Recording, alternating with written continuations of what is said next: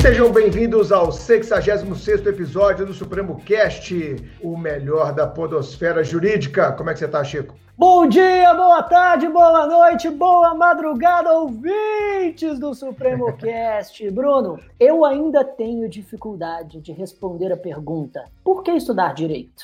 Sério, eu não tenho a menor dificuldade de responder eu isso. Tenho. Carolina, tudo bem? Oi, Bruno, oi, Chiquinho, tudo bem? Tô super empolgada com o episódio de hoje, porque eu tenho certeza que vai ajudar muita gente que está nos escutando. Não é exagero dizer que o curso de Direito está na lista dos mais desejados por aqueles que buscam uma graduação. Não é à toa que no Brasil são milhares de bacharéis se formando todos os anos na área. Além do grande número de formados e de interessados em ingressar no curso, que se mostra tão fascinante e promissor, também é bastante expressiva a quantidade de faculdades de direito existentes no país. Muitos estudantes se formam no ensino médio e logo se tornam universitários outros iniciam o curso de direito alguns anos depois, e uma outra parcela ainda decide seguir a área jurídica após ter finalizado outras graduações. São diversas as situações e circunstâncias que envolvem esses estudantes, mas, independentemente disso, fato é que todos eles têm suas dúvidas sobre o universo da faculdade de direito. Será que tenho vocação para a área? Como aproveitar ao máximo a faculdade? Como conciliar vida pessoal, estudos e trabalho? Me formei, e agora? Para ajudar nossos ouvintes nessa jornada permeada por interrogações e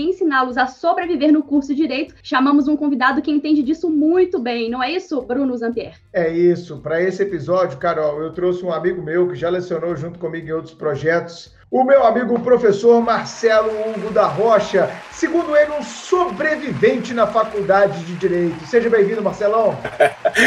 Muito obrigado, Bruno. Obrigado, Carol, Francisco. Aquele abraço e a nossa audiência aí do Supremo Cast. É isso, Marcelão. Ô, Chico, Carol, quando eu vi esse livro aqui, ó, no Instagram do Marcelo, eu falei, cara, isso dá um baita de um episódio do Supremo Cast. Como sobreviver na faculdade de Direito e ainda ter sucesso e ainda ser feliz.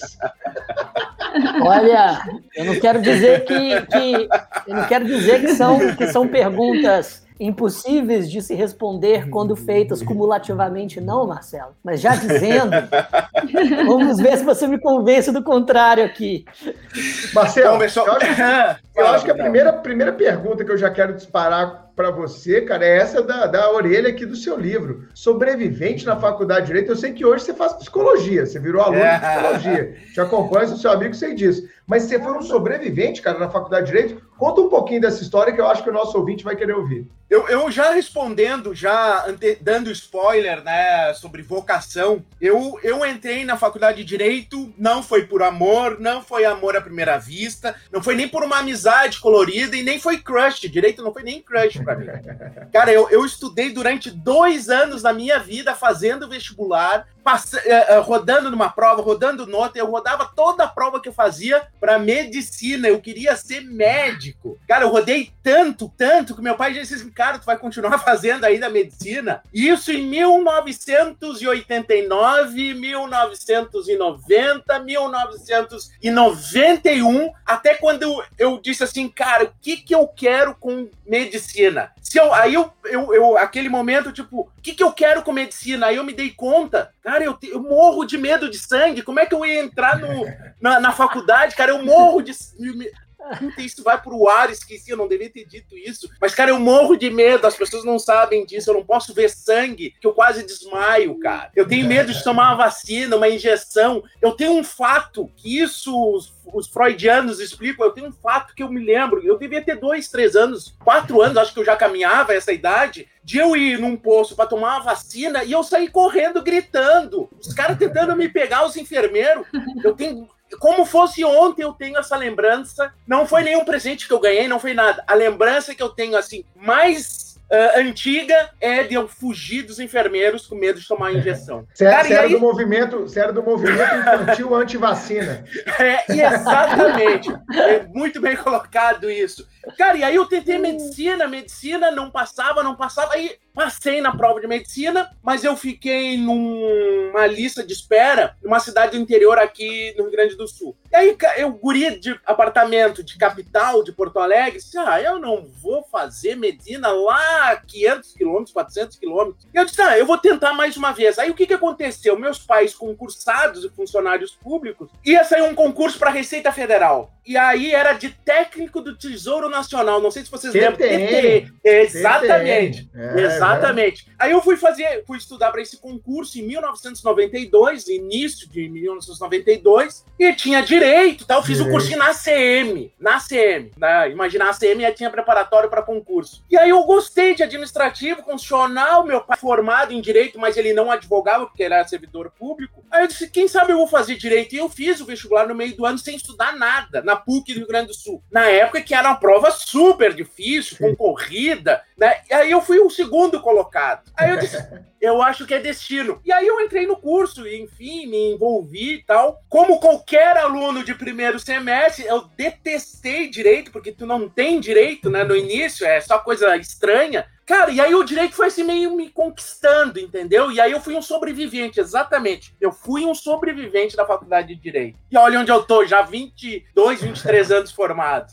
Um monte de livro de direito publicado, uma é. vasta bibliografia publicada. Excelente. Carol, Marcelo, e você falou é, que você não, não se apaixonou pelo direito à primeira vista, e eu tenho uma pergunta para você. Muita gente se pergunta: será que eu tenho vocação para fazer direito, como eu falei na introdução? Outros escolhem o curso por uma imposição familiar, né? Às vezes a família quer que o filho faça o curso que o pai, que a mãe ou que o avô fizeram e muitos deles escolhem às vezes porque não tem nem opção, ou é uma segunda opção, uma terceira, ou às vezes nem tem opção. Como você acha que essas, esses elementos, essas opções de escolha podem impactar no futuro desse estudante? Você acha que lá na frente ele pode se sentir frustrado ou não? Ele realmente pode começar a gostar do curso? Conta pra gente o que, que você pensa sobre isso. Bem colocada essa questão, ela realmente ela influencia né, as questões não particulares, mas do ambiente. Então, influência do, da família, uh, e a influência da família não é no tipo, eu quero ter um advogado na família. Não, não é nem isso. Uma influência que eu enxergo é justamente de não saber o que fazer. E aí a gente já sabe, e eu entrei no direito quando estava naquele momento, meu pai nunca disse, ah, faz direito. Meu pai sempre, meus pais sempre deixaram aberto para eu fazer o que eu quisesse. Mas é, é, o meu pai sempre disse isso, e depois todo mundo já ouviu que o direito abre muitas portas. Uhum. Então, se a gente não sabe o que quer fazer, o direito, por ser tão multidisciplinar, ele, ele indica, né? ele aponta para diversos caminhos. E eu acho que muita gente cai no direito justamente porque não sabe o que fazer, não vai para matemática, é. não vai para engenharia, não vai para medicina ou saúde, e aí cai no direito, porque no direito me parece que eu tenho um contato com tudo ao mesmo tempo. Não é, Bruno? Tu não escolheu assim?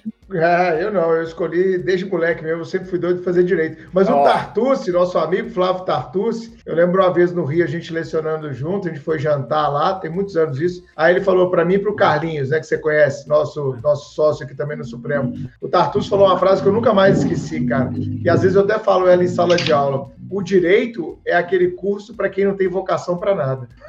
boa, boa. É, cara. É boa, boa. Mas, hein, Carol, terminando a tua pergunta, a questão de que durante a gente vai se despertando para muitas coisas, ou não, né? Uhum. Chico? Pois é, já que, já que a gente está justamente nesse tema, que é, é, a, a, nossa conclusão prévia é o direito talvez é justamente aquele, aquele curso multidisciplinar, apesar de ser em si mesmado ao mesmo tempo, né? A gente encontra todas essas, é, essas contradições no direito, mas o que, que você diria, Marcelo, que, a, o, que os, os vestibulandos e os demais interessados no curso de direito precisam saber antes de entrar na faculdade? Além desse caráter multidisciplinar, o que, que seria legal que eles, que eles tivessem em mente antes de optar pelo direito? E, o, nós sabemos né, que tem alguns memes né, em relação ao acadêmico do direito. Aliás, alguns não. Milhares. Dezenas de milhares de memes do acadêmico do direito. Exatamente. É. E, acho, e acho até, talvez alguns se zanguem comigo se eu disser isso, mas a imensa maioria dos memes são absolutamente verdadeiros. Pior. Pior. E, e, e, eu vou dizer assim, ó, é, realmente, muita coisa é, é, é verdade nos memes. E o fato que eu queria dizer é o seguinte: há determinados uh, pensamentos, por exemplo, eu, eu já eu comento isso no livro. Não é necessário, e muita gente acaba dizendo assim: eu não vou fazer direito porque precisa decorar a lei, por exemplo. E eu detesto lei, sabe? Isso, isso é um erro, é um erro de muita gente que, que não quer nem fazer direito porque acha que precisa decorar a lei. E não precisa decorar a lei. vou ser bem sincero. Olha, eu tenho poucos artigos que eu tenho decor na cabeça.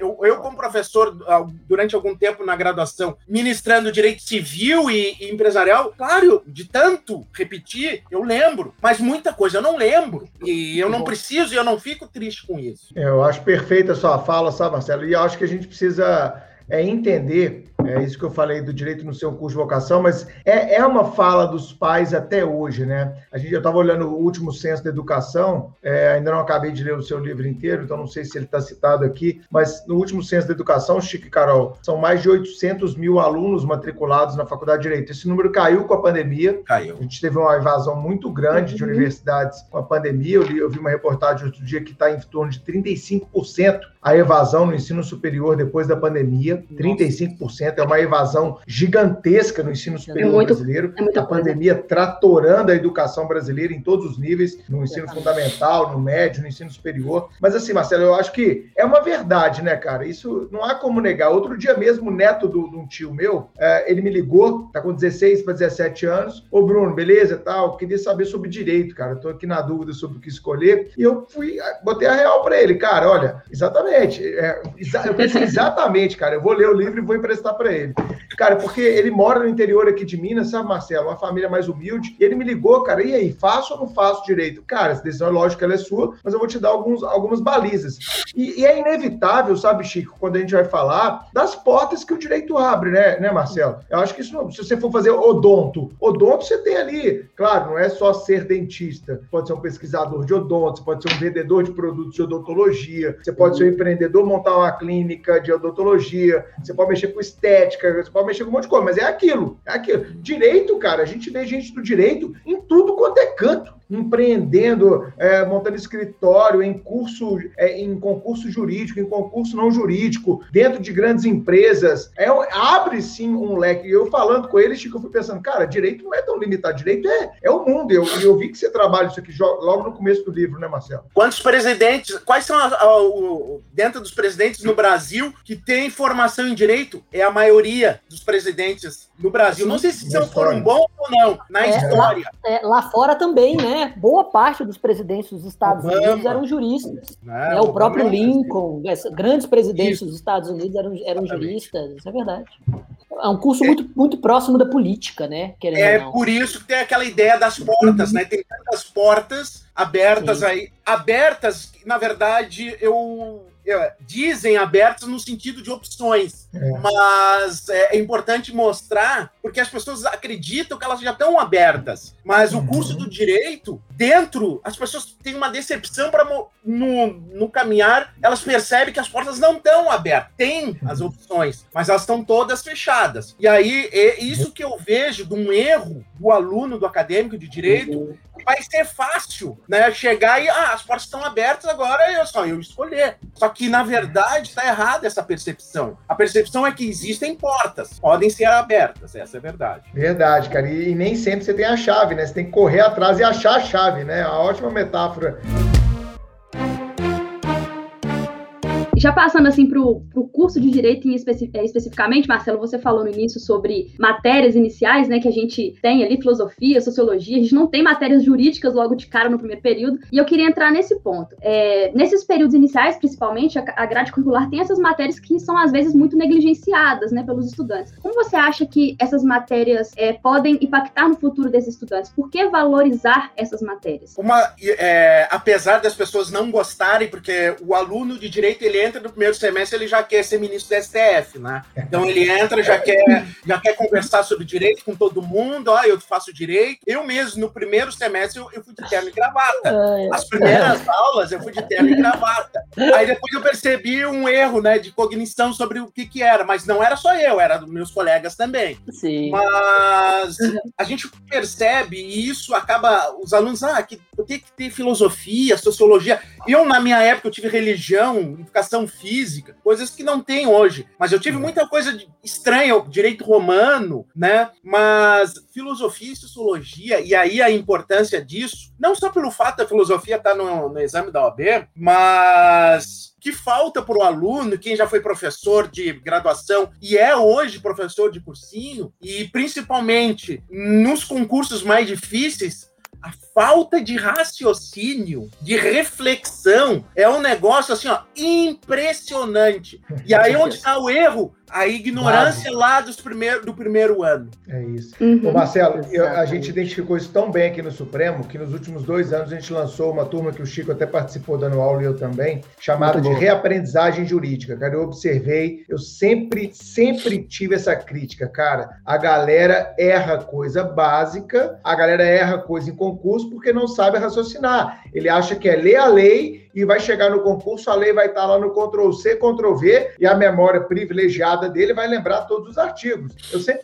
minha aula, eu quase não leio o artigo, sabe, Carol? Eu vou só nos raciocínios, uhum. porque na hora que o cara chega na lei, ele entende os porquês da lei. Mas para isso demanda, sim, uma base é, é, da, lá, lá do começo da faculdade, com filosofia, com hermenêutica, né? com hermenêutica, a galera não estuda hermenêutica, a gente tem a Maria que dá aula aqui com a gente. Eu adiro 100% e essa, galera, mais uma vez a gente fala isso no Supremo Cast, né, Chico? Esse pode ser um diagnóstico preciso do porquê você não está evoluindo. Às vezes não se está evoluindo porque não se tem a base. Eu dou um exemplo fazendo um paralelo, já que você falou de medicina. Carol, se você chegar, você vai fazer uma cirurgia. E você observar que o médico não sabe a diferença de artéria para veia, ele não sabe a diferença de uma célula para um tecido, coisas básicas do primeiro período de faculdade de medicina. Você vai operar com esse cara? Não. Só que a galera do direito tem arrogante, ele acha que ele não precisa saber disso aí, ele precisa saber do que o STF pensa, o que a lei diz, e ele vai lá e vai arrebentar e não vai, porque vai chegar na prova discursiva, vai tomar na cabeça, vai chegar numa prova oral que o examinador está batendo um papo com ele, é, perguntando o raciocínio e, e coletando a outras perguntas de acordo com a resposta que o candidato dá, ele vai travar. Por isso que a gente criou lá atrás o reaprendizagem jurídica. Então se conscientizem, sem base vocês não vão conseguir ir muito adiante, vocês vão ficar limitados demais. Concorda, Chico? Concordo. E uma pergunta que a gente já levantou aqui no SupremoCast é, outras vezes, que o jurista, ele estuda a, a, filosofia e a sociologia pelo mesmo motivo que um engenheiro estuda matemática. É, de certa forma, o substrato do raciocínio jurídico. Você compreender não só o raciocínio lógico, o silogismo, mas também exatamente saber pensar dentro das bases e dos fundamentos do direito. Se você não leva isso é, em, em consideração e não valoriza durante a sua faculdade, você vira um, um repetidor de lei, um, um uma, alguém que pensa Autômato. que é um autômato, exato. Alguém que pensa que se o legislador modifica a lei, é porque meu livro ficou completamente inútil. Meu, meu amigo, você não está você não tá estudando por bons livros, não. Outra coisa, é, a gente também precisa pensar que trabalhar com direito não é só aplicar a lei, né? Não é só exato. ler a lei, a letra da lei. A gente precisa entender que a gente trabalha com pessoas, com seres humanos. Então, estudar filosofia, sociologia, história do direito, tudo isso é parte claro. da formação humanística do estudante também. Então, a gente não pode negligenciar essas disciplinas e faz diferença na atuação profissional lá na frente também. Claro, e foi, e claro, foi muito legal, Marcelo, de dizer que é, que é necessário a valorização dessa, dessas matérias,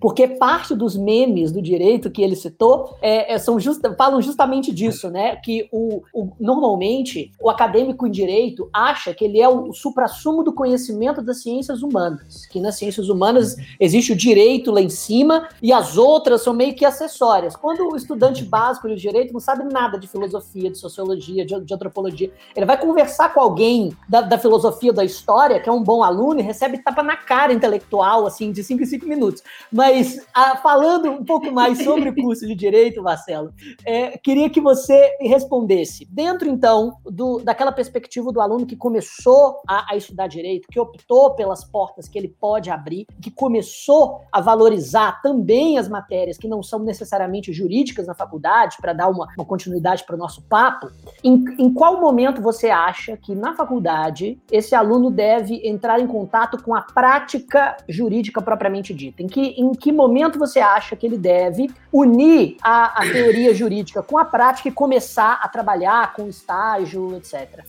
Tu sabe que essa pergunta é muito difícil e ela é bem popular e comum essa pergunta, tá? Porque aqui tu tens uma necessidade financeira, porque tem muita gente que vai ter que sustentar com bolsa, estágio, e aí logo no primeiro semestre já, já corre atrás de uma bolsa, e a gente sabe que é bem difícil, né? Uh, um escritório aceitar, um, vai pegar um office boy de luxo, vamos dizer assim, e tem essa necessidade financeira e, claro, tem a necessidade prática de, de realmente de entender. Eu, eu, eu, sempre acredito e acreditei em, em, estágio mesmo que se a pessoa tem essa, o tempo, também tem a questão, dentro da equação, a questão do tempo, é, mesmo que não se consiga uma, um valor, um recebimento, e a pessoa não precise desse valor, é aceitar estágios voluntários né, ou, ou, junto nos tribunais, ou enfim, em instituições públicas, que aceite estágio voluntário de forma gratuita, pelo menos para entender, porque eu vejo que tem é. muita gente que se forma sem nunca ter colocado o pé no fórum, né, nem sabe onde fica o fórum da cidade, mesmo que não queira advogar, isso é importante, mesmo que não queira, e pior ainda, quem quer advogar, que nunca entrou no fórum, e isso e são vários casos, não é exceção, as pessoas acham, não, mas isso é exceção, não é exceção, isso é maioria. As pessoas não têm oportunidade de fazer estágio, seja remunerado ou não, nem mesmo de conhecer, de vivenciar. Eu, quando estudava para medicina, era muito engraçado. Eu ia no hospital para me inspirar, para ganhar motivação. E eu estava estudando para vestibular, né? Eu achava bonito, todo mundo andando de branco para cima e para baixo, né? E aí depois eu fui descobrir que era muito mais legal ver no fórum, né? As pessoas não tinha doença, não tinha nada, tinha briga de vez em quando quando saía de vara de família, mas aquilo ali era divertido até de ficar assistindo, né? Mas o ambiente é muito melhor. Ratinho! Exato. Mas eu acho, Francisco, que o quanto antes, eu sempre acho que o quanto antes é melhor. Claro, sempre avaliando também uma questão de tempo para estudar, que o professor está dando, uhum. e o tempo de participar, de vivenciar aí a prática, né? Concordo 100%, Marcelo. Particularmente, eu fiz estágio, cara, desde o segundo período de faculdade. Tinham recém-lançado o juizado especial com a Lei 9099. Entrei na faculdade em 96, cara. E logo que abriu aqui em Belo Horizonte, é, te, te, abriu inscrição para conciliador. Eu fui um dos primeiros conciliadores do juizado especial de Belo Horizonte, junto com muita gente da minha sala. Sabe aquela galera assim que vai junto? Fomos todo mundo junto lá nos matriculamos, cada dia era um e tal, a gente trabalhava com juiz e foi ótimo. Fiquei lá um, quase um ano fazendo estágio, depois fiz estágio gratuito também no Ministério Público de Minas Gerais, trabalhando dentro do fórum, sabe? Pegando busão para ir para o fórum, chegava lá, tinha fila para protocolo, tinha, tinha que dividir a mesa de estágio com três outras colegas, sabe? Cada um no seu cantinho, fazendo os pareceres, as denúncias, etc. E foi muito construtivo isso para minha formação jurídica. Agora, você tocou num ponto, cara, que eu acho extremamente relevante importante a gente falar sobre ele, que é exatamente o ponto relativo a conciliar trabalho e estudo, tanto na faculdade quanto para concurso público, né, cara? É, você que é, é, é, trabalha tanto com essa parte humana, de desenvolvimento humano, desenvolvimento psíquico, é, o que, que, você tem visto sobre essa conciliação? É a organização de tempo? Qual que é a dica que você tem que dar? É uma realidade, né? Enfim, eu, eu até digo para aquelas pessoas que, que se lamentam porque tem muita gente que se lamenta, eu só estudo, né? E eu, eu tive essa oportunidade na vida, durante a minha faculdade, de no máximo fazer estágio e o resto estudar. Eu não tinha nada, meu estágio era de quatro horas por dia. E então eu tive essa sorte de, durante cinco anos, estudar para faculdade, só estudar. E o meu estágio era bem tranquilo. Então, eu vejo muita gente lamentar, ah, eu só estudo, sim, tem que dar graças a Deus, só estuda, durante pelo menos esse período. Se pode estudar, ótimo. Agora, essas mesmas pessoas que lamentam, elas acabam estudando isso, né? E aquele que não tem o tempo, ele consegue estudar isso trabalhando, cuidando da casa, indo para a faculdade, ou seja, estudando para concurso público. Se acha tempo, se acha. É, é, impressionante como o tempo é relativo e, por, e, e, justo e democrático, porque todo mundo tem 24 horas. Agora, o que tu faz com o teu tempo, aí é totalmente diferente. Nós temos diversos casos o que é importante é controlar o que tu pode controlar, que é o tempo. Acordar mais cedo, uma hora, e dormir mais tarde, uma hora, aproveitar e estudar num horário de almoço ou no intervalo, ou no trânsito, em lugares onde tem metrô, ou deslocamento de uma hora, em vez de ficar na rede social, o cara fica estudando. A gente vê aí quem já pegou o coletivo e ficar estudando. Eu, eu vou contar minha história, uma parte da minha história, como professor da graduação. Durante três anos, seis semestres, eu dava aula num na cidade aqui litorânea no Rio Grande do Sul e é 100 quilômetros de ônibus. E, e, era o ônibus da instituição. Eu, vou ser bem sincero, eu, o ônibus cheio de professor, eu era o único, o único que ia tanto de ida como volta, era de noite as aulas, lendo. Nunca vi nenhum colega lendo todos ou assistindo Netflix ou assistindo alguma coisa ou outra. Eu estudei durante seis, três anos, eu fui estudando, cara. Porque era o, o, o momento que eu conseguia estudar o quê? Psicologia. Coisas que eu gostava. Ali despertou muita coisa. Por que não fazer psicologia? Livros psicólogos, psiquiatras. Foi um momento que eu fui acrescentando, me desenvolvendo durante três anos, em vez de ficar ali na rede social, no celular e tal. Eu não quero condenar aqueles que fizeram. É isso que eu quero deixar bem claro. Mas eu aproveitei muito bem o meu tempo. E eu acho que todo mundo, se parar para pensar realmente, fazer aquele autoconhecimento, todo mundo tem tempo aí para estudar. Confessar uma coisa aqui, hein? Vou confessar, vou confessar. Fui, fui professor de graduação por muito tempo, planejo voltar. Isso, isso antes, até um pouco antes da pandemia. Durante a aplicação de prova, eu levava meu Kindle e ficava lendo enquanto aplicava a prova. Os rolando, Chico, que absurdo, cara. Meu Deus. Oi? Não, não, não. não. Eu, eu, eu fazia toda a mise-en-scène, entendeu? De, de, de, fiscalização e tal, ia e tudo mais. A maioria dos professores ficavam na rede social, eu seguia, tô dizendo aqui, seguia as indicações do Marcelo e é, é, estudava no meu, no meu tempo, aproveitando o tempo que eu tinha, para poder ler os, as, sobre as mais diversas coisas. É. Recomendo a todos a fazer eu, um tempo bem empregado. Essa é uma desculpa que eu não gosto na minha vida. Fui até cobrado aqui agora é, numa coisa que eu estou devendo. e eu, a primeira resposta, antes, antes, do, antes do programa, uma pessoa mandou uma mensagem: Bruno, você está me devendo isso, isso, isso. Eu, caramba, esqueci mesmo. Perdão, eu esqueci, perdão. Porque eu odeio esta fala. Eu não tenho tempo. Eu odeio essa fala, cara, porque fala assim: o meu tempo está desorganizado, eu preciso melhorar a minha gestão de tempo, realmente estou procrastinando, reconheço, é, eu preciso fazer uma dieta de informações, eu preciso fazer uma dieta digital, é, ficar menos horas em WhatsApp, Instagram e por aí vai. Dá outra desculpa, cara, reconhece, porque tempo existe, cara. E a gente que é multitarefa, né, Marcelo? A gente faz tanta coisa, cara, é preparar a aula, é dar aula, é coordenar a turma, é, pô, é, é um milhão de coisas, é ser pai, é ser filho, é ser neto, sabe, é ser padrinho. A gente é multitarefa, todo mundo é multitarefa, né? Então eu odeio essa desculpa de, ah, é que não me sobrou tempo. Não, você organizou mal o seu tempo, você não teve compromisso com aquilo que deveria ter sido a sua prioridade. Eu sempre penso isso desde moleque. Esse é, a meu ver, um dos segredos assim que eu poderia dar de gestão de tempo, é priorização. É priorizar aquilo que realmente vai te mover para frente. Lógico, não estou falando que eu sou perfeito, não. Tem hora eu gasto muito tempo de celular hoje, gostaria de gastar menos, gasto muito tempo com futilidade, gostaria de gastar menos, mas me acho produtivo dentro do tempo que eu me organizo. Eu acho que todo todo mundo deveria pensar isso. Estou sendo produtivo dentro do tempo que disponho? Né? Porque eu sei que tem gente que tem filho, e aí é um desafio totalmente diferente, ainda mais na pandemia. Cuidar de menino, dar atenção para menino, acompanhar. Você deve estar acompanhando aí, né, Marcelo? Seu filho com aula virtual, e é aquele sacrifício, toma tempo mesmo. Mas a gente precisa mesmo organizar melhor o tempo.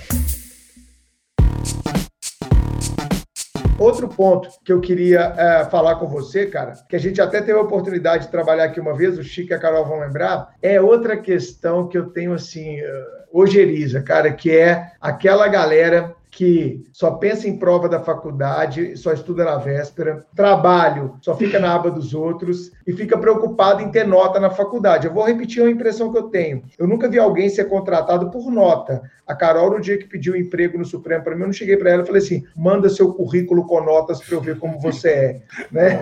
o que você quer dizer, cara? é, agora o Bruno deve ter pensado, agora eu fiquei curioso para saber essas notas dela. Carol, na verdade, assim, Bruno, eu, é, eu eu tenho uma, uma ideia, assim, do que o curso da graduação é. Eu, hoje, eu, com 47, enxergando a graduação como aluno da graduação, hoje eu estou no quinto período, né? Estou exatamente no meio da faculdade da psicologia. E, e se a gente, todos nós aqui, pensarmos na seguinte pergunta: eu faria diferente a minha faculdade que eu já fiz? É óbvio que a resposta é todas sim. Todos nós faríamos diferente. E hoje eu consigo fazer isso diferente na psicologia. O que, que é o diferente? É enxergar o curso, um trajeto, uma viagem e entender que essa viagem ela não tem um destino, ela não tem um destino final. O destino final não é o canudo, não é a festa de formatura, não é o abraço, a festa com a família. É um momento importante, ok. Ali é apenas um ponto, é uma estação. É uma estação que o trem continua, a viagem continua. E o que, que é essa viagem? É aproveitar essa viagem, desde o início, toda a trajetória. Eu, eu comparo muitas vezes aqui no, no, sul, que a gente vai muito para Santa Catarina, para Floripa, né? Uhum. Garopaba, enfim, vai para as praias de, uh, catarinenses. E as pessoas que eu conheço aqui, os gaúchos, eles ficam com o saco cheio, exatamente essa expressão, de ter que enfrentar daqui a pouco quatro horas, cinco horas de viagem. Então, esse período é um período tenso para todo mundo, mas ninguém curte, ninguém curte a paisagem, tem tem coisas lindas durante a viagem. Ou passar por Laguna, ver. as pessoas ficam fechadas no seu celular, no WhatsApp, até chegar. Já chegamos? Já chegamos? Parece aquele desenho da, da, da, da Pixar, né? Seu Frederico, já chegamos? Seu Frederico, do velhinho com balão lá, com up. Então, é, é, é, então as pessoas elas só querem chegar e elas não percebem caminho. Uma outra comparação que eu, eu gosto muito é os montanhistas, os alpinistas. As pessoas acham, elas acreditam, que não entende muito, que chegar no, no, no cume, é, no, no final, é, no cume mesmo, é chegar no cume, no cume uh, que é o objetivo final do alpinista. Se ele não chegar lá nos 8.200 metros, do Everest, o cara vai ficar infeliz, infeliz, triste, decepcionado. Mas quem já leu livros de alpinistas entende que a, a montanha ela é dividida em vários desafios. E cada estação, são oito ou nove estações, eu não me lembro, cada estação é comemorado. E aquela subida ela é toda curtida, ela é toda, olha que legal isso, e aí chega mais uma e vai dividindo. Então a caminhada, a jornada, ela tem que ser aproveitada de tudo. E aí o cara que está preocupado com nota, com presença, com apresentação, com trabalho em grupo, ele está desviando o olhar. Ele deveria estar tá aprendendo e ele está preocupado com um, um, obstáculo que é um obstáculo burocrático, que não é. Se eu estudasse mesmo as matérias, eu não ia estar tá preocupado com presença, porque eu gostaria de estar na aula lá na faculdade que eu escolhi com a minha vontade, eu mesmo escolhi Como adulto. que eu quero. É, exatamente. E com chamada eu não ia estar preocupado, com nota ia ser sequência, consequência de, da minha preparação. Então, hoje, eu, como estudante graduando da psicologia, eu estou estudando antes, porque eu, eu, eu estou fascinado pela matéria. E eu estudo tudo com ódio. Claro que tem algumas coisas que eu não gosto, como tem coisas que os alunos do direito também não gostam. Não gostam de direito empresarial, por exemplo, né? Que é um meme famoso, ninguém gosta de direito empresarial. Mas ciência, nem, nem tu na psicologia também eu gosto. Por exemplo, eu não gosto de psicanálise muito, mas estou aprendendo, estou descobrindo de outro, com outros olhares. Então as pessoas ficam preocupadas com nota, chamada, trabalho. Na verdade, não é isso, não é nem TCC, é o conhecimento, é o aprendizado que não termina no diploma. Eu acho que o Chico concorda plenamente, né, Chico? Concordo absolutamente, em gênero, em gênero, número e grau, e, e, que bom a gente poder falar isso em um podcast voltado também para acadêmicos de direito, porque é tão difícil de perceber que o objetivo da faculdade não é exatamente o canudo, não é você ter um diploma que te permite fazer uma prova, mas é justamente aproveitar, deixar que aquele conhecimento te, te modifique, te, te penetre, mude a sua forma de pensar e, obviamente, que você adquira através dele o substrato para futuramente decidir a sua profissão e já começar a trabalhar. Agora, é, dentro dessa perspectiva, existe na faculdade de Direito muita vaidade, e esse é, é um, a razão de boa parte dos memes que são verdadeiros. Realmente, tem muita vaidade intelectual, vaidade intelectual que não é tão bem fundamentada na imensa maioria dos, dos casos, apesar de das, do, do acadêmico de direito se achar brilhante, e, e isso, isso pode levar para determinados rixas, para competições e até para ambientes que são muito insalubres na convivência. Como lidar com isso? Como que o acadêmico de direito pode lidar com essas coisas mais tóxicas do ambiente, sem se contaminar e ainda aproveitando a jornada para né, ligar com aquilo que a gente está falando. Eu acho, Chico, que a primeira coisa seria pensar: eu não tenho razão de tudo. É a primeira coisa, eu sou um aprendiz. E por incrível que pareça, justamente essa situação de não se enxergar como aprendiz, ou às vezes se enxergar, a pessoa ela, ela não, não levanta o braço para fazer uma pergunta, ela leva a dúvida para casa, ela tem medo de se expor. Eu acho que o pior não é nem a indisposição entre os alunos, colegas, e sim um medo de estar num ridículo, passando um ridículo por uma determinada pergunta, e a, a maioria das pessoas levam dúvida para casa. A maioria. Inclusive em cursos preparatórios também. Elas têm medo de perguntar. E elas levam dúvida, e passa, e assim sim. Mas uh, no meu livro, eu trato de um negócio que eu li num livro do Sean Acor, que é um cara, a qual até uma recomendação, depois eu vou indicar o livro dele, que ele fala sobre a síndrome do aluno, do estudante de direito em Harvard. Né? E eu puta merda, e cara, isso é o que é, é o que é um direito também aqui no Brasil. E eu criei, inventei o um nome, a síndrome do estudante de direito. É a SAS. Né? E aí, o que, que é síndrome do direito? Da... É que na psicologia tudo é síndrome. Cara, tu pega o DSM-5, que é esse livrão aqui, ó. Esse aqui é o vadimeco do psicólogo. É esse aqui, ó a vantagem é que nunca desatualiza. Aliás, de 10 em 10 anos vai mudando o número, né? Mais ou menos. Então, tudo isso aqui, pessoal, ó, quem não conhece, é síndrome. Olha o que tem de doença mental. Só doença é, mental. É, é o menu, né? Ô, Chico, você vai passando e fala, essa eu tenho. Mas essa não. Eu, essa eu, não, não, nossa, eu não passo perto do DSM, porque eu nunca é. mais vou me normal. É, é verdade. É, é um problema. Na...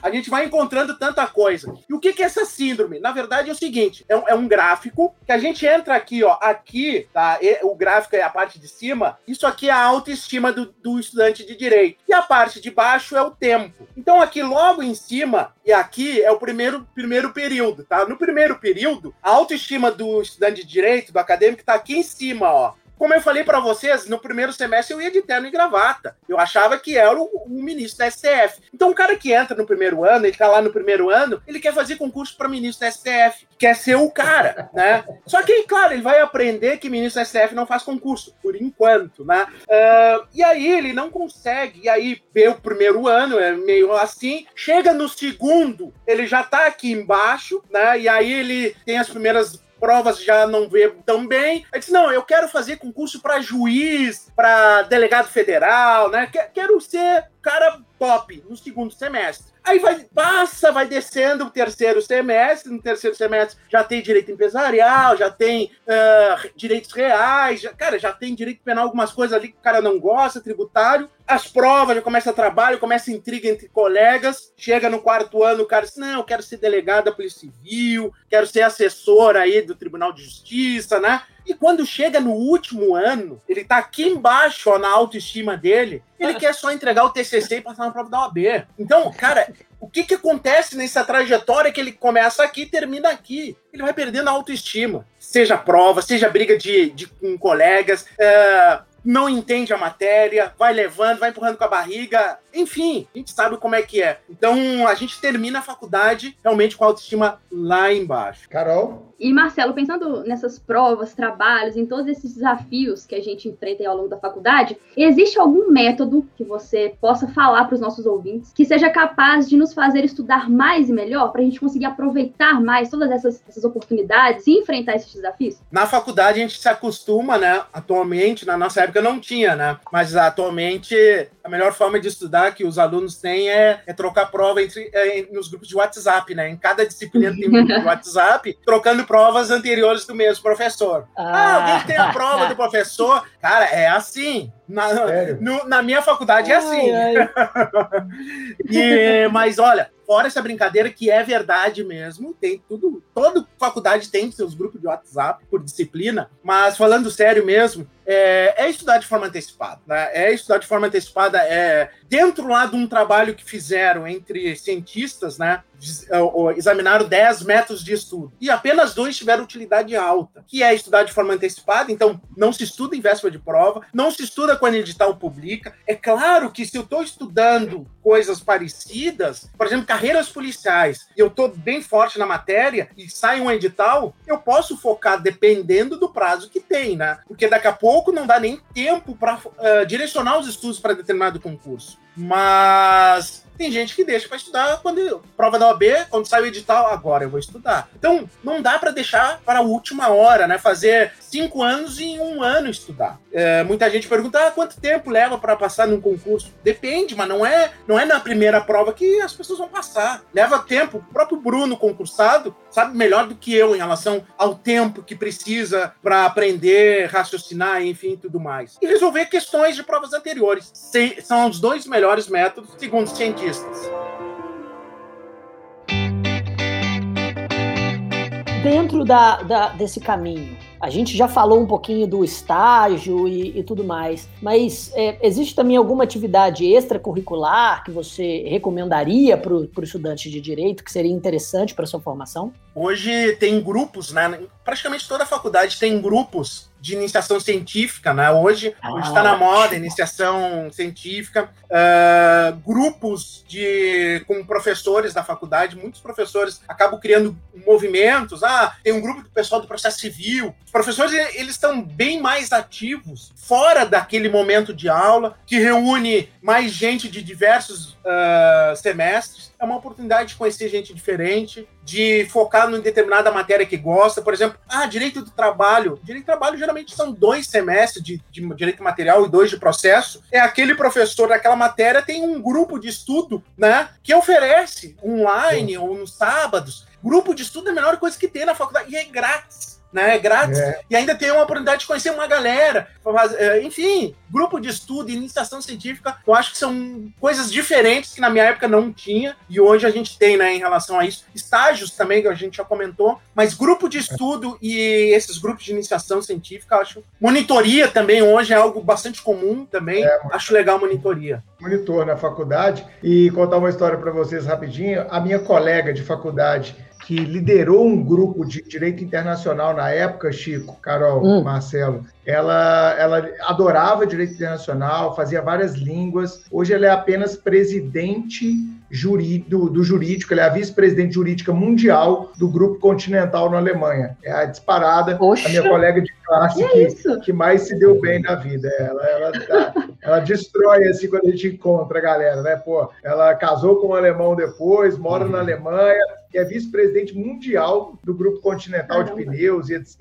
É um monstro, é uma multinacional gigantesca. E ela adorava, e ela liderava, porque ela tinha interesse na matéria, e hoje ela lida com o direito internacional no mundo inteiro. Ela tem que saber os ordenamentos de vários países para liderar os escritórios é, mundo afora. Eu acho isso é uma história fantástica de alguém que investiu muito é, na, nas atividades extracurriculares que a faculdade oferecia. Agora, Marcelo, vamos ser honestos, cara. É fácil hoje anos e anos e anos depois de a gente formar, a gente recomendar isso para a galera, ó, oh, faz isso, faz aquilo. Agora, se nós quatro tivéssemos supostamente a mesma idade e estivéssemos aqui na faculdade de direito lá atrás, talvez esse papo seria um pouco diferente. Então, o que eu tenho para te perguntar é o seguinte: como é que você enxerga, cara, essa evolução jurídica, a maturidade do estudante? Você acha que é, é o tempo mesmo, é a dedicação? Como é que você colocou isso no livro? Fiquei interessado nisso. Eu tenho uma parte que eu, logo no início, eu acho que eu, que eu faço um comentário que responde mais ou menos isso. Quando a gente sai do nível médio, né, a gente muda totalmente o ambiente. E no nível médio, quando a gente está no nível médio, eu nem sei como é que se fala agora, é segundo grau, enfim, é. na nossa época é segundo grau. E no segundo grau a gente tem tudo colega da mesma idade. Agora, quando entra na faculdade, e cada vez está mais comum isso, na minha época não era tão na década de 90, mas hoje é bem mais comum, bem mais, uhum. é, ter colegas com uma grande diferença de idade, uma grande diferença. Então, tu tem alguém que senta do teu lado e tem idade de ser teu avô, sabe? Então, eu digo isso até na psicologia é, é o mesmo efeito. Pessoas numa segunda faculdade, hoje também no direito, muita gente faz uma segunda faculdade em direito uhum. e na psicologia é a mesma coisa. Então, eu no curso, eu tinha colegas que tinham idade de ser meu filho. Os pais deles era, tinha a mesma idade que eu e eles estavam fazendo psicologia. Então, essa troca né, de experiência, de maturidade, ela, ela é enriquecedora. E no direito também acontece isso. Ter pessoas mais uh, uh, idosas, uma diferença, e tu enxergar aquilo como um exemplo, com coisas de como lidar com a situação. E isso, para mim, essa mistura, eu acho que é o caldo hoje que o, e a faculdade consegue oferecer se tu conseguir enxergar isso como benefício. Né? Então, tu consegue amadurecer bem mais rápido do que se tivesse todo mundo com a mesma idade. Então, hoje eu, eu enxergo isso. Concordo com você. Carol, e, Marcelo, tem uma, uma frase que todo mundo já falou, eu tenho certeza que todos vocês já escutaram. Tô me formando, mas tenho a sensação de que não sei nada. Isso é normal? O que, que as pessoas podem fazer nessa, nessa fase de. essa fase final, né, da faculdade, geralmente? Isso é um. É, eu gosto de brincar com isso quando eu faço palestra. E sempre em faculdade, eu sempre pergunto quem tá no último ano e tal. Aí todo mundo levanta o braço. E aí eu tenho uma ideia do número de pessoas. Agora, pessoal, de vocês do primeiro, do último ano, vocês não têm a sensação que parece que vocês não sabem nada? Praticamente todo mundo que levantou a mão antes levanta a mão de, de novo. E aí todo mundo ri. E aí eu digo, ó, para aqueles que estão no início da faculdade, fica a dica, ó. É verdade, sim. A gente chega no final e a gente tem a sensação que não sabe. Por que acontece isso? Não é algo negativo, muito pelo contrário. Se tu, se tu enxerga que tu não sabe nada, é porque realmente tu tá cada vez mais estudando. Eu até brinco e, e vejo, eu faço uma comparação no livro sobre a questão de quem tá nadando na superfície né? Quem está nadando na superfície e quem está mergulhando exatamente. Né? Quem está na superfície está boiando. Quem está mergulhando parece que nunca encontra o fundo. Então significa que está indo no caminho certo. Agora, quem está na superfície nunca vai enxergar nem de longe o final da praia ou no, no próximo lugar de terra vista. Agora, quem mergulha, ele vai enxergar, vai em algum momento né, aprofundar. Então eu não vejo como um problema, apesar de achar uma ansiedade, uma angústia uhum. disso, a gente continua estudando. E é importante, por isso que é bom lembrar que o diploma não termina a carreira. E aí é um, mais uma coisa que eu digo lá quem está entrando. Pessoal, lembre, quem está entrando na faculdade de Direito não acha que vai terminar o estudo de leis e de jurisprudência e de tudo mais quando se forma. A gente vai estudar muito mais quando termina a faculdade. E aí eu, eu sempre digo, pergunte para o seu professor se ele não estuda até hoje. Tu, sabe? Tá. A gente estuda até hoje. É, exato. Chico. É constante, Exata, né? Exatamente, meu amigo, exatamente. E, e nessa, e, e, dentro dessa toada, acho que o que o Marcelo está falando é muito, muito precioso e, e, deve ser aliado também ao fato de que na faculdade, infelizmente, o aluno de direito ele aprende pouco a pesquisar e, e estuda muito mais para coisas imediatas do que realmente para sua formação ou para uhum. se obter determinados conhecimentos específicos no direito. E dentro desse contexto, o TCC, já no final da faculdade, já que a gente já está falando sobre, sobre, sobre a conclusão, é sempre um pavor dos alunos, porque eles nunca fizeram pesquisa antes, nunca escreveram antes, não aprenderam a pesquisar, não, não, não aprenderam a escrever e agora precisam escrever um trabalho de pesquisa sobre um campo do direito. Você tem algumas, alguma dica para tornar o TCC menos doloroso? Francisco, perfeito. Eu vou dizer assim, ó, por essa razão, durante todo o período que eu fui professor na graduação, eu era o único professor de todos os professores que tinha lá uma marcação. O professor Marcelo não gosta de participar de bancas de TCC e nem pega aluno para TCC. Por quê? Porque eu acho que é um erro, é um erro dentro do cronograma, um erro de querer ensinar a goela abaixo um aluno no final do curso a pesquisar, sendo que isso deveria estar lá, na, lá atrás, deveria estar lá no início, deveria aprender a pesquisar. E por quê? Porque o aluno, e aí a gente sempre, eu sempre tento lembrar, o aluno, quando ingressa no direito, no curso de direito, ele está cursando ciências jurídicas e sociais. Quem estuda ciências jurídicas e sociais, no mínimo, é um aprendiz cientista. E o que, que é o cientista? É pesquisar, é o errar, é o fracassar, é o aprender, é correr atrás, é ter curiosidade. Essa é a ideia do cientista jurídico que vai ser formado em ciências jurídicas e sociais. Então, o campo de pesquisa deve estar lá no início, só que fica no final. E é um erro tocar o TCC justamente nesse momento. Concordo, concordo plenamente. Carol, diga. Marcelo, e eu vou te fazer uma pergunta agora. Eu acho que são duas coisas um pouco subjetivas, que têm significados é, variáveis, digamos assim. Mas a gente pensar, é, todo mundo sempre no final da faculdade, principalmente, tem aquele medo, né? Nossa, será como vai ser agora? Vou me formar? O que, que eu vou fazer? Será que eu vou ter sucesso? Será que eu vou fracassar? Será que eu realmente sei tudo? Será que eu não sei nada? Então, vem esses questionamentos na fase final. O que, que você tem para dizer para os nossos ouvintes sobre sucesso e fracasso? O que, que é sucesso e o que, que é fracasso no direito? Boa. Essa é a pergunta de um milhão. Essa eu quero ouvir. Essa eu, vou... essa é. essa, essa eu quero ouvir. Bruno, quando tu começaste lá na frente, lá no início do pod, tu disseste do. Tava rindo da, do título do livro. Eu, quando eu fui montar esse livro, eu pensei assim, cara, eu preciso fazer um título que seja um meme, que converse com essa galera, que seja um meme. Bom, o título é um meme. É um meme, é pra ser um meme, sabe? Então, tipo assim, ó, cara, sobreviver já é um negócio difícil. Porra, ainda ter sucesso e ainda ser feliz é pedir demais, né? Principalmente o aluno do direito. Então, cara, é, é, é, foi o, o, jeito que eu consegui me expressar do que seria o livro, né? Mas essa questão de sucesso e fracasso, uma coisa que as pessoas erram muito é que para ela ser feliz, ela precisa fazer ter sucesso, tá? Então,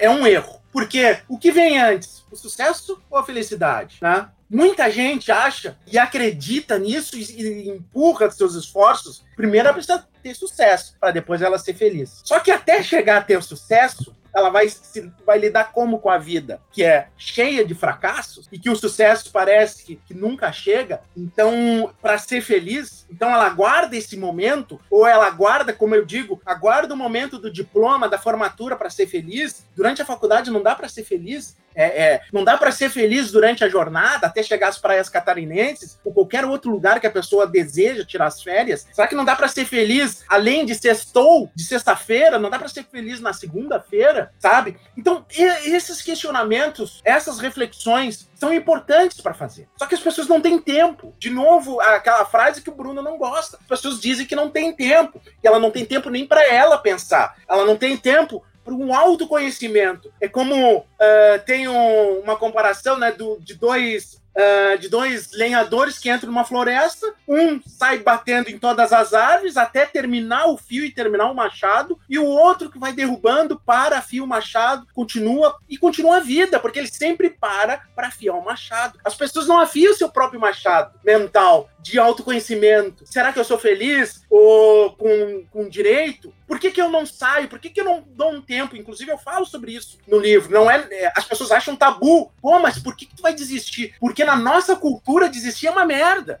E, e, e, na verdade, se tu parar para pensar, quantas pessoas são felizes hoje porque desistiram do direito? Quantas pessoas desistiram do direito? E a gente conhece, nós conhecemos muita gente que desistiu do direito e hoje é uma pessoa super feliz. Então, o direito não é sinônimo de felicidade. Depende da pessoa, só que ela tem que fazer um trabalho próprio de autoconhecimento. Então uhum. tem muita gente, pô, mas tu vai desistir no final da faculdade ou no meio da faculdade?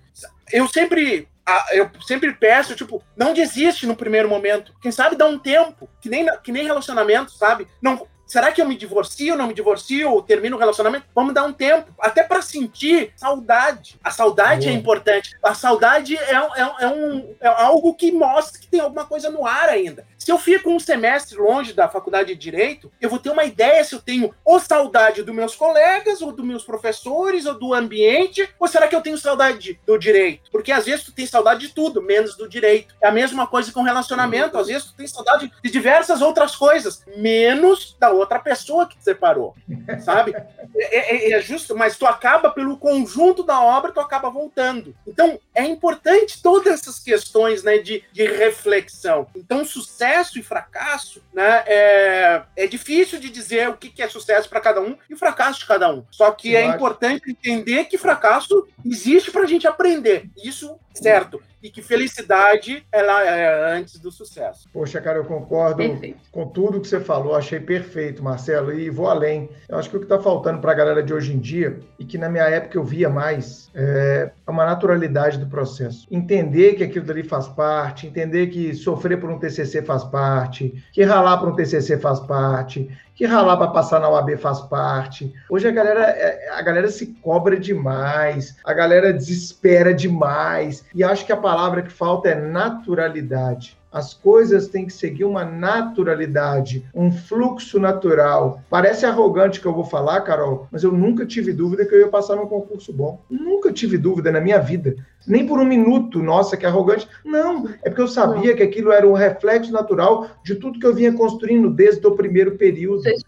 Então não, não tinha como dar errado, cara. É, eram, eram as escolhas, e era tudo muito natural. Então, ah, você nunca ficou nervoso para a prova? Não. Você sempre. Não, era bem tranquilo. Ah, você ficava sem dormir antes da prova? Não, não tranquilo, dormia normal, né? Então, por quê? Porque eu encarava as coisas com uma naturalidade a partir das decisões que eu tomava lá atrás. Eu acho que a galera não toma decisão, na hora de tomar a decisão já está muito em cima, aí a ansiedade sobe, aí o planejamento vai para o saco, aí falta tempo, falta tudo, aí a ansiedade eh, vem na boca, aí vem tremedeira, passa mal, sua, e aí vem uma cobrança excessiva, por quê? Porque ele encarou todo o processo, como o Marcelo muito bem falou, é, com mais naturalidade. Concorda, Chico? Concordo plenamente. Eu acho que dos, dos pontos que, que o Marcelo coloca, e, e muito bem, de forma muito natural, Acho que um dos, um dos tópicos principais é, é, primeiro, se conhecer, saber aquilo que o, o que, aquilo que você quer, não só para o direito, como, como também para os seus objetivos de vida imediatos. Você não precisa saber tudo que você quer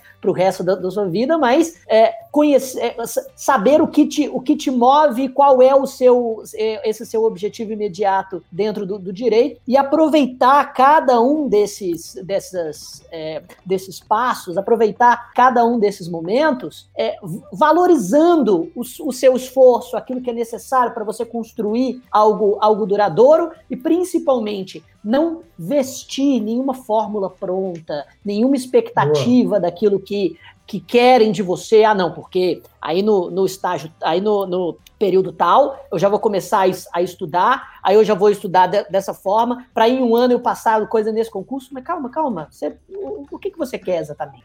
E, e, dentro, dentro daquilo que você, se, que você planeja, você vê para si mesmo, você é, tem, você vai se dedicar de forma mais natural e sentir os frutos das, das, da, sua, da sua dedicação surgindo naturalmente e tendo felicidade antes do sucesso, seja ele qual for, né? Acho que esse, esse é o ponto. E eu queria só que o, o nosso convidado ainda falasse dentro dos, dos nossos assuntos que, que organizamos para perguntar, que é, é assim, qual é a expectativa que, que o Marcelo tem é, para as faculdades e para o mercado da advocacia ou do direito dentro dessa nova realidade da pandemia? O que, que você acha que mudou ou, ou você acha que essa mudança é simplesmente muito temporária, é muito, muito é, é, só temporária e logo vai já, já vai voltar o que era antes? O que, que você tem a dizer nesse contexto? Eu acho que é, em relação à sequência, né, a carreira, vamos dizer assim, é, eu acredito assim, ó, sinceramente, que vamos ter novos campos. Vai, a pandemia vai ter reflexos não só na saúde, mas vários reflexos jurídicos. A gente está vendo aí. E isso, é, eu, inclusive, num, quando eu terminei de escrever o livro, né, eu ainda estava fazendo. Ele, eu estava ainda fazendo alguns ajustes e tal, e, e veio a pandemia. Né, veio a pandemia. Então, esse livro ele tem mais ou menos, ele está quase pronto um ano. E aí eu fiz um capítulo que é o capítulo Infinito e Além, a pandemia e a faculdade de direito. Então isso aqui Buzz já foi é, exatamente. Então uh, isso aqui já foi um capítulo além já durante a pandemia e eu escrevo exatamente isso, né? Que a pandemia vai dar oportunidades eu vejo que na psicologia, agora estava vendo, que a, a expectativa é que faltarão psicólogos e, e psiquiatras nos próximos anos em razão da pandemia. Né? Vai faltar. Então, é, já é uma expectativa. E no campo do direito, também no campo do direito, a gente tem aí reflexo, com certeza, que vai dar aí para a gente uh, seguir, né, com oportunidades para todo mundo. Só para fechar um ponto, Francisco, que deixaste antes, das fórmulas uh, e eu não falei a questão como a galera se compara com os outros. Nossa, Nossa muito.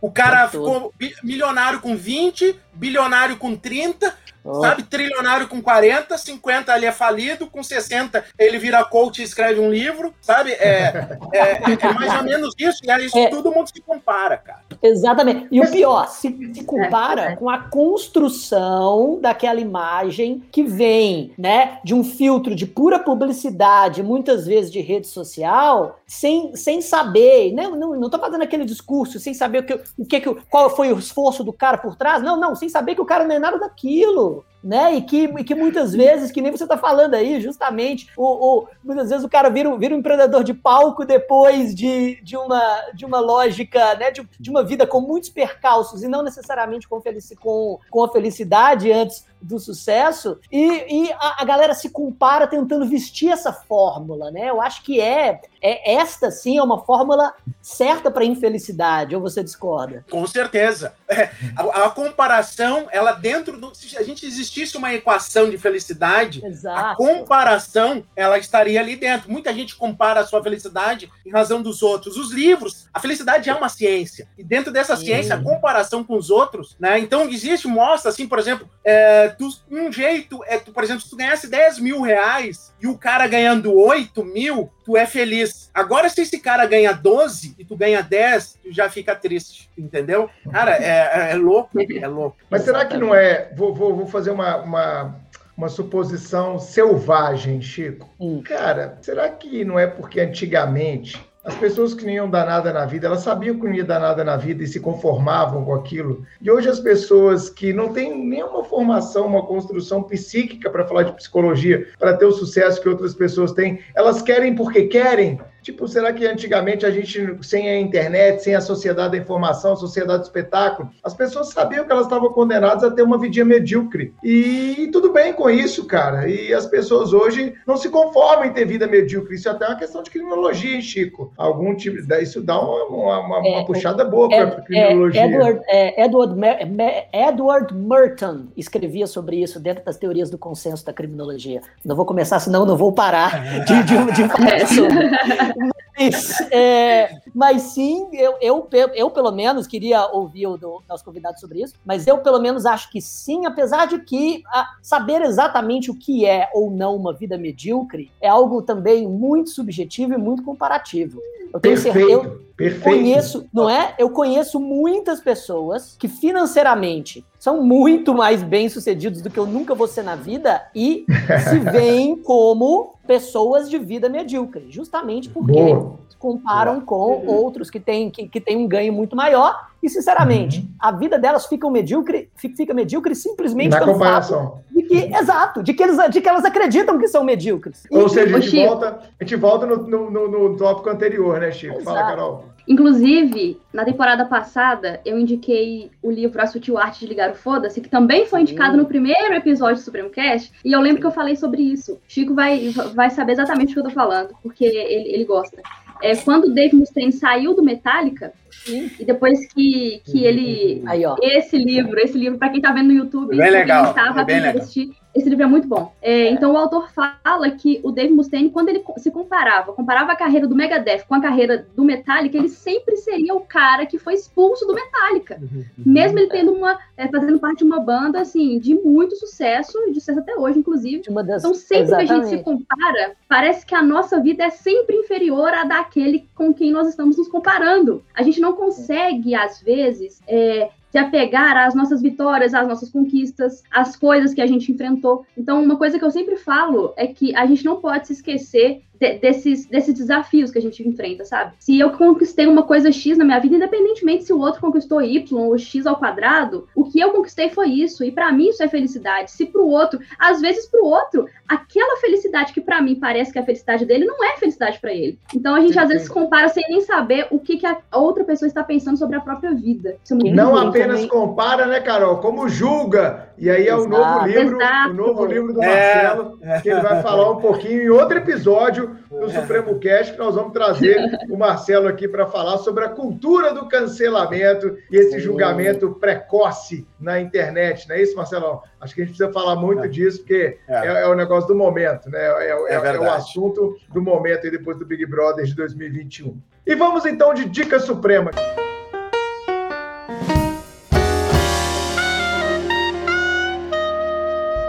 Você trouxe pra gente hoje, cara? Vamos lá, vamos lá. Eu voltei a ver uma série absolutamente fantástica. É uma série da HBO, chama True Detective.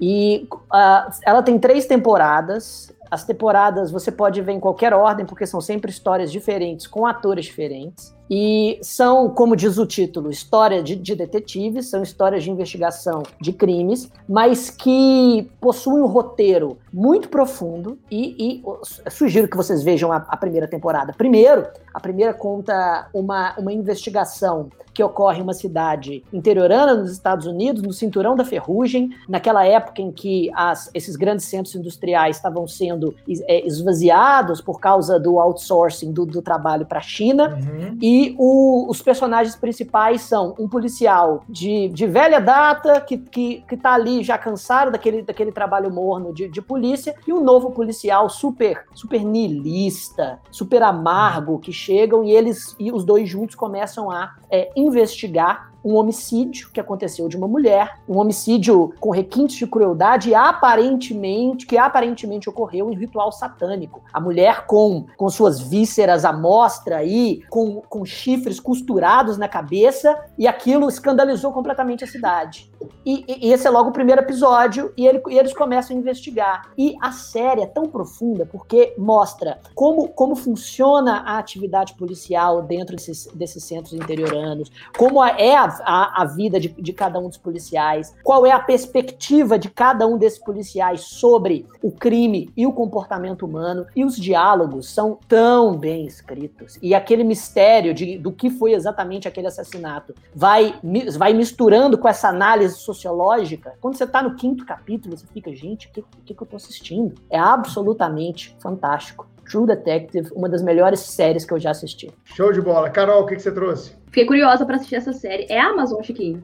Não, é da HBO. Eu comecei a parasitar a HBO, a HBO. Go da minha irmã, exato. E, e assistir é, é, realmente muito legal. Bom, a minha dica suprema de hoje é o canal no YouTube do Supremo. Pro pessoal aí que está no início da graduação, que já está na metade, no final e que precisa de reforçar algumas matérias, estudar com professores que realmente têm didática, canal do YouTube no Supremo, além dos diversos outros conteúdos gratuitos que a gente disponibiliza por lá. Se você está escutando o Supremo Cast pelo Spotify, escute, veja, assista pelo YouTube. E se você está assistindo pelo YouTube, depois dê uma passadinha nos vídeos, que eu tenho certeza que vocês vão gostar. E uma coisa que eu queria falar, queria ter falado antes, mas vou aproveitar a dica suprema para isso. Na, na minha graduação, eu tinha uma raiva de quando o professor não tinha didática, não sabia ensinar, só enrolava, e o pessoal ficava assim, ah, mas o professor não, não ensinou, por isso que eu tô aqui, fracassado na matéria. Cara, pega um livro e vai estudar, assiste uma aula no YouTube, procura um conteúdo para te, pra te ajudar nisso. Você pode fazer o seu próprio reforço na matéria. Não fique de, dependendo de professor para isso, não. Então acesse um canal do Supremo no YouTube, tenho certeza que vocês vão adorar.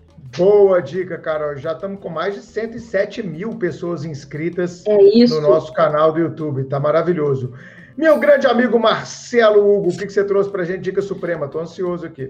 Eu, eu trouxe as minhas dicas, estão no, no livro, né? Eu, eu, faço no final, eu faço um levantamento de dicas, né? Capítulo sugestivo, livros, canais, hum. séries e filmes para aprender. Verdade, então, tá aqui um, no finalzinho. Fiz, é, isso aí. E aí eu fiz um top 10 de filmes de filmes de tribunais, enfim, porque muita gente acaba escolhendo direito por causa dos filmes de tribunais. Verdade. Aí chega lá, como assim? Não é assim que funciona? Nem a novela da Globo, a novela da Globo também é nos Estados Unidos, né? É. Sensacional, cara. Mas, é, eu tenho... Indicou até livros de direito, né, cara? Excelente isso. É, eu fiz é, uma lista de livros de direito, enfim, e dos filmes, eu coloquei lá 12 Homens, uma sentença, que é um clássico, Meu Primo Vini, Filadélfia, A Firma, Tempo de Matar, As Duas Faces de um Crime, Advogado do Diabo, Eren Brokovich, esse é bem legal mesmo, Conduta de Risco, Poder e a Lei. São os 10 que, que, eu selecionei. Tá. Tem que ter um sonho de liberdade dicas. também. Um sonho de liberdade é, é o melhor livro é, sobre. Verdade. Melhor filme sobre direito penal que existe. Bom, a minha dica suprema para a gente fechar o cast é exatamente o livro. Coloca na tela inteira aí para a galera, por favor. Valeu. Como sobreviver na faculdade de Direito e ainda ser feliz, ter sucesso e ser feliz, do meu amigo Marcelo Hugo da Rocha.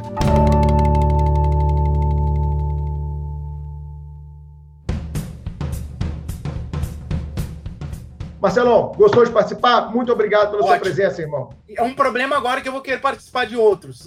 Venha. Cada livro que você lançar, a gente vai te trazer aqui, eu te prometo, tá? Obrigado Beleza. pelo carinho. Eu que agradeço, amigos. Chico, Carol, rapidinho. Uh, muito obrigado, Marcelo, por essa, por essa conversa. Eu acho que para o acadêmico de direito que está escutando a gente, acho que se, se é, é, se eu for escolher algo para ficar na sua mente, agora que você está iniciando ou caminhando para a conclusão da sua jornada, é não se compare, conheça-se, é, tente aproveitar a jornada e deixar que o direito, sua base filosófica e jurídica, é, entre em você, para você compreender o que você quer exercitar dentro dessa realidade jurídica, ou então para decidir que talvez você vai ser o mais útil à sociedade e a si mesmo, é, caminhando por outras estradas. O Marcelo nos ajudou a, pelo menos, auxiliar um pouco o ouvinte a tomar essas decisões e a se conhecer melhor. É isso, obrigado. Perfeito. Carol?